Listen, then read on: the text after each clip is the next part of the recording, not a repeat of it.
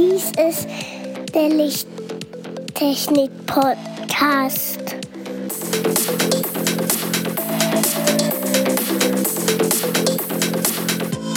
Das beste Licht für deinen Bedarf.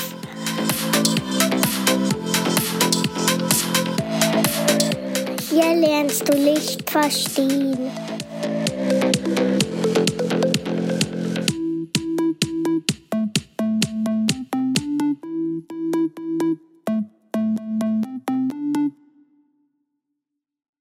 Willkommen zum Lichttechnik-Podcast Folge 48, der ersten Folge im Jahr 2022. Hallo Andreas. Hallo Markus. Und hallo lieber Zuhörer. Heute widmen wir uns der Anwendungen der Holographie. Aber zunächst ein kurzes Update zum James Webb Space Telescope. Der Start war erfolgreich und zum Aufnahmezeitpunkt hat das Teleskop eine Entfernung von 870.000 Kilometern zurückgelegt und noch circa 575.000 Kilometer vor sich. Der wärmste Punkt hat derzeit 57 Grad Celsius und der kälteste ist bereits auf minus 192 Grad Celsius abgekühlt. Der heutige Tag, an dem wir aufnehmen, ist der 3. Januar 18 Uhr. Nun zum eigentlichen heutigen Thema. Da hätten wir als erste Anwendung holographisch optische Bauelemente. HOE abgekürzt. Diese holographisch-optischen Bauelemente sind Objekte, deren Eigenschaften klassische optische Elemente wie Prismen oder zum Beispiel auch Linsen ersetzen. Dabei wird meist die Änderung des Brechungsindex auf die optischen Strahlen genutzt. Sehr häufig sind auch holographische Gitter in Anwendung. Anstelle eines Bildes werden Lichtwellen sowohl ebene als auch sphärische so miteinander überlagert, dass der angestrebte optische Effekt durch Interferenz entsteht. Die nächste Anwendung sind diese Echtheitszertifikate und diese werden hauptsächlich aus dem Grund verwendet, da diese sehr schwer zu kopieren oder nachzuahmen oder nachzumachen sind. Dafür braucht man dementsprechend die richtige Ausrüstung, die Originalvorlagen und das ist eine große Herausforderung für die Fälscher. Und Fälschungsversuche, die es natürlich auch gibt, würden halt dadurch auch sehr schnell aufgedeckt werden. Wer zwinkert einem auf der EC-Karte oder Kreditkarte entgegen? Ist es Beethoven oder wer war denn das? Ich weiß es nicht mehr. Es war mal irgend sowas, ja. Bei mir ist da, glaube ich, kein Kopf zu sehen. Aktuell. Ich habe gerade keine greifbar. Und ich habe, glaube ich, auch, ich, ich glaube, war das nicht die Mastercard? Wo das war? Ich weiß es nicht mehr. Nicht bei Visa hast du dieses Visa-Zeichen und noch irgendwas? Stimmt. Die andere bin ich mir jetzt unsicher. Aber da habe ich auch schon lange nicht mehr so genau. Egal, machen wir weiter. Und wie du schon gesagt hast, sind diese Echtheitszertifikate meist auf Bargeld, Kreditkarten, Wertpapiere oder generell wichtige offizielle Dokumente wie Pässe oder Führerscheine zu finden. Ein großer Anwendungsbereich ist auch die Medizin. Zum Beispiel finden holographische Aufnahmen in der Gesichtschirurgie zur Mund-Kiefer-Chirurgie, zur plastischer Chirurgie Anwendung als verwacklungsfreie Grundlage von dreidimensionalen Darstellungen. Die Belichtungszeit hierbei ist durch die Pulsung des Lasers extrem kurz und beträgt zum Beispiel eine Zeitdauer von circa 25 Nanosekunden. Damit sind Verwacklungen praktisch unmöglich. Diese Hologramme dienen dann als Grundlage, um beispielsweise ein 3D-Modell eines Knochen zu erstellen, damit man beschädigte oder zerstörte Knochen wieder herstellen kann, ersetzen kann. Alternativ dienen sie als Navigationshilfe oder einfach zum Lernen von Ärzten, um sich zurechtzufinden. Unter dem Begriff Holomedizin versteckt sich eine Mischung aus real optischen Bild und virtuellem holographischen Bild. Dazu setzt der Anwender eine Virtual Reality oder Augmented Reality Brille auf und sieht eine Überlagerung des realen Bildes mit der holographischen Darstellung von zum Beispiel einem Organ oder einem Knochen oder was auch immer. In der Darstellung kann dieses Organ dann beispielsweise eingefärbt werden, vergrößert werden, gedreht oder auch freigestellt, andere Bereiche einfach ausgeblendet, damit die Aufmerksamkeit auf den benötigten Bereich gelenkt wird, beziehungsweise dieser überhaupt ordentlich sichtbar gemacht wird.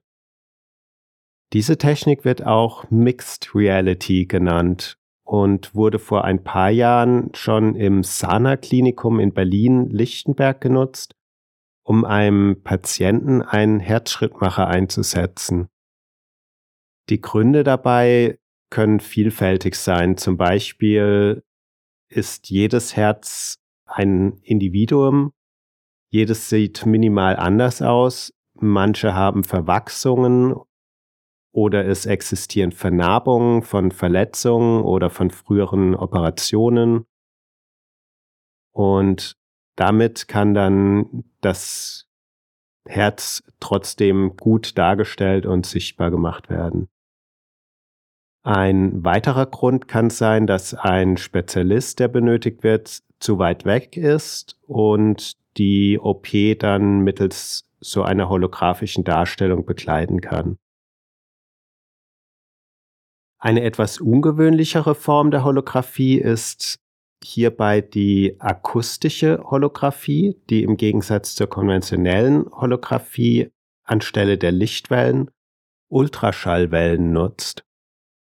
Mittels, entsprechenden Holog mittels eines entsprechenden Hologrammes lassen sich hierbei die Interferenzen so nutzen, dass sie beispielsweise nur krankes Gewebe, nur Tumorgewebe eines Organs zerstören können. Die nächste Anwendung wäre die holographische Interferometrie. Die wird benutzt, um präzise Messungen an 3D-Objekten durchzuführen. Hierfür wird ein Referenzhologramm mit einem 3D-Objekt direkt verglichen und man kann dadurch die Abweichungen als Interferenzmuster darstellen und das dann richtig ausgewertet, würde man viel kleiner als ein Mikrometer Abweichungen darstellen können. Und hierbei ist es völlig egal, wie die Oberfläche aussieht. Und es sind alle möglichen Oberflächen möglich zu vermessen. Dann hätten wir noch eine weitere Anwendung in der Medizintechnik und zwar die holographische Endoskopie. Diese ermöglicht kleinere Endoskope und verursacht damit geringere Gewebsschädigungen.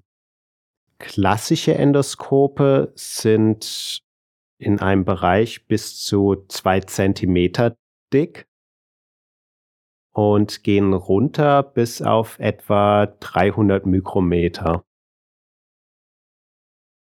Das Endoskop für holographische Endoskopie kann dabei bis zu 100 Mikrometer dünn werden, da als Endoskop lediglich eine Multimode-Faser benötigt wird. Diese Multimode-Faser dient als Bildleiter beziehungsweise als Lichtleiter und das Bild, was von dieser am Ende aufgenommen wird, wird mit einer Kamera aufgenommen und am Rechner zu einem holographischen Bild umgerechnet. Die Objekte sind theoretisch bis zu einem halben Meter vom Endoskopende entfernt noch sichtbar. Also man könnte auf gro relativ große Distanz noch ein Bild aufnehmen. In der Realität macht das natürlich keinen Sinn, weil die Anwendungen sind zum Beispiel Untersuchung von bisher schwer zugänglichen Bereichen wie das Gehirn bei der Alzheimer-Forschung. Dabei dient dieses Bild, dieses endoskopische Bild als vereinfachte Form einer Biopsie und kann damit eben auch recht simpel durchgeführt werden. Alternativ dient es ebenso zur Untersuchung von Bauchspeicheldrüse oder auch von Eierstöcken.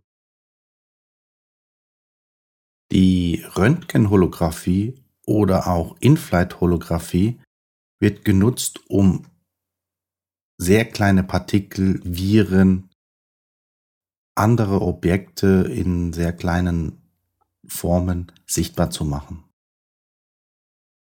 Vor der Röntgenholographie muss man die sehr kleinen Nanometer großen Proben auf einer Oberfläche fixieren.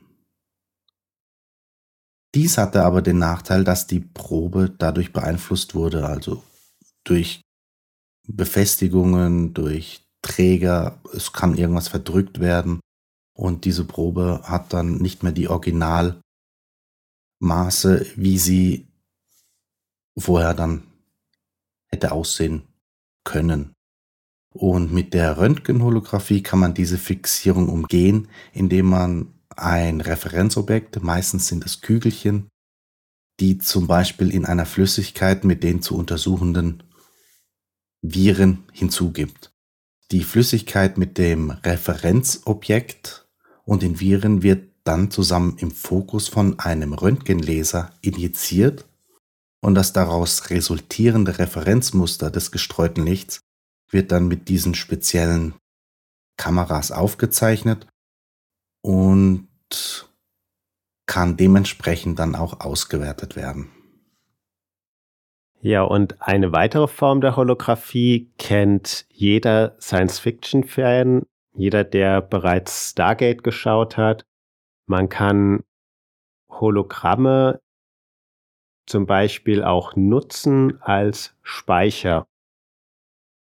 Und es wurde immer wieder darüber geredet, Hologramme in speziellen Kristallen als Speicher zu nutzen und dadurch riesen Datenspeicher zu ermöglichen. Aber es scheint doch etwas schwieriger zu sein, als die Wissenschaft sich vorgestellt hat.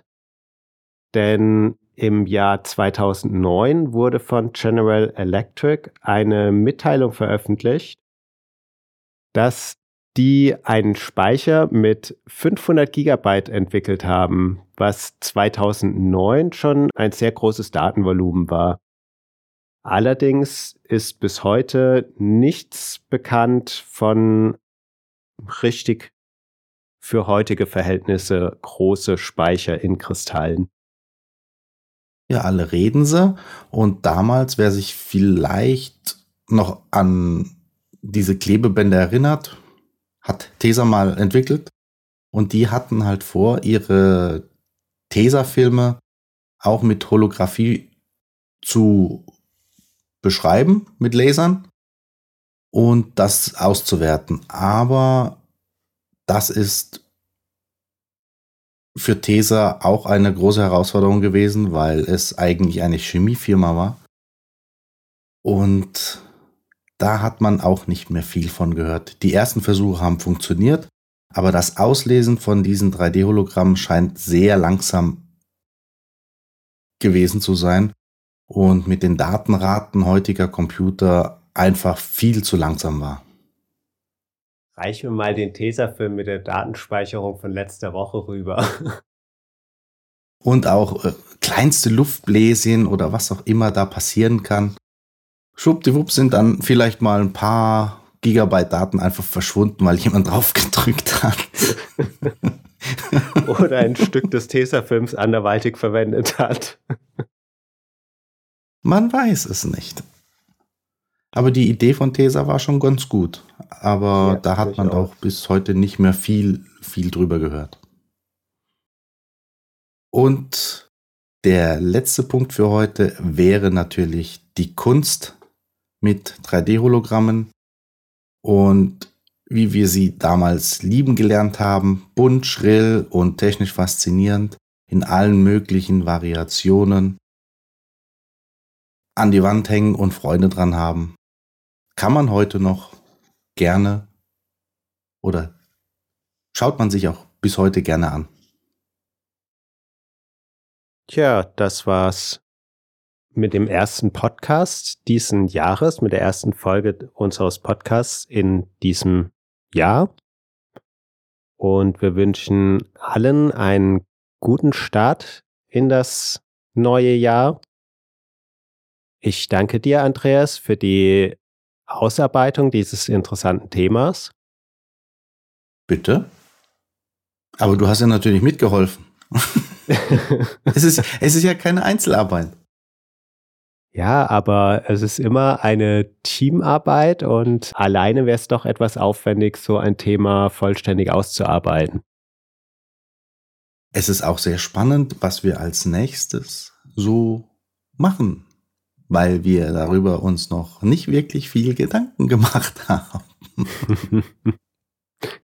Wenn du eine Idee hast, lieber Zuhörer, dann freuen wir uns über eine Nachricht, zum Beispiel auf LinkedIn, Xing, auf unserer Webseite oder unter Lichttechnik-podcast.gmx.de und wenn dir der Podcast gefallen hat, darfst du uns natürlich auch gerne andere Nachricht schreiben. Außerdem freuen wir uns über eine Bewertung oder Rezension unseres Podcasts auf deiner gewählten Plattform und ebenso über die Weiterempfehlung an mindestens einen Interessierten. Tschüss. Tschüss. Tschüss.